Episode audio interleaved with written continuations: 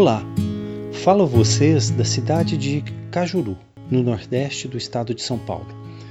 Uma pequena cidade de 25 mil habitantes, onde atuo como médico há 33 anos, num único e centenário hospital local, uma Santa Casa. Sou Antônio Peçanha, tenho 62 anos e desde os anos 2000 com forte interesse nos estudos dos cuidados paliativos. Em 2010 terminei uma segunda graduação, a de filosofia, para me dar suporte a esses interesses. Há nove anos idealizei e administro um grupo no Facebook Educação para a Morte, onde fazemos reflexões sobre a morte, o morrer, a impermanência e a finitude. Na verdade, falamos sobre a vida e sobre relações honestas e horizontais. O médico Antônio Peçanha apresenta Diário de um Cuidador.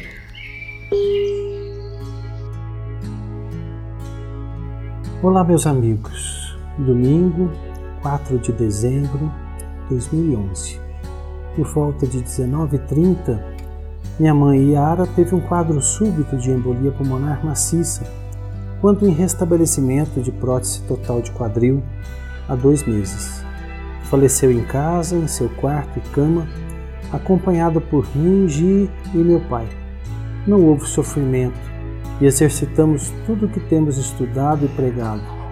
Estamos bem e elaborando o luto. Tenho certeza do caminho progressivo para uma normalidade possível.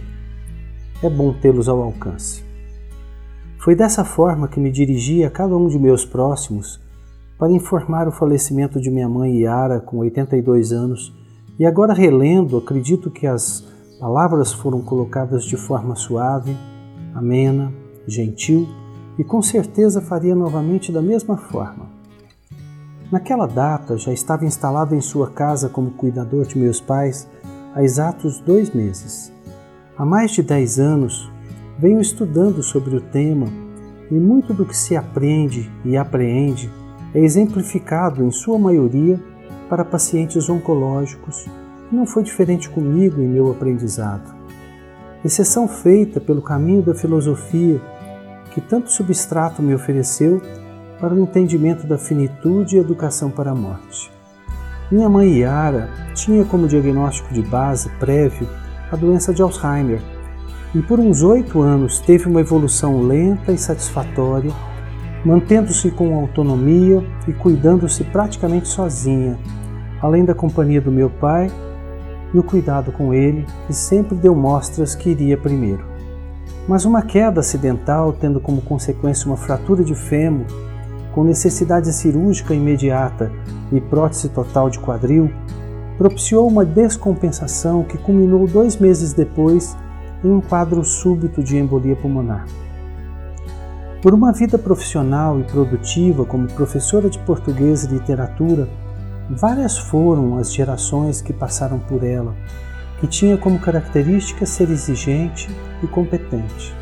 Muitos a amaram e alguns deram destinação à sua vida profissional seguindo seus passos, o do magistério. Vaidosa, geniosa, culta, filha única de família tradicional da cidade. Mulher de médico, coincidentemente tendo colado o grau no mesmo dia e ano, 1952. Ela na PUC de Campinas ele na Universidade Federal do Rio de Janeiro. Por uma questão do destino, se encontraram por aqui e casaram-se em 1956. alguns meses, em eventos de cuidados paliativos, um professor de bioética começou sua palestra perguntando a cada um da plateia: Como você gostaria de morrer? A grande maioria respondeu: sem sofrimento. Eu me manifestei um pouco diferente dizendo que gostaria de morrer com saúde e junto das pessoas que eu mais quero bem, que não são muitas.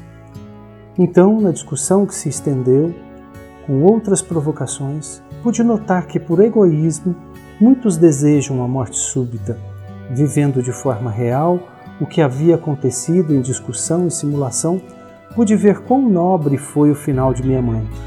Em seu velório, onde passaram muitos de seus ex-alunos, e muitos de seus amigos e amigas, alguns com histórico familiar de doenças semelhantes, quais sejam degenerativas da área neurológica, não pude deixar de observar uma certa inveja no desfecho do seu quadro clínico, que a impediu que a demência fosse sua última memória e lembrança.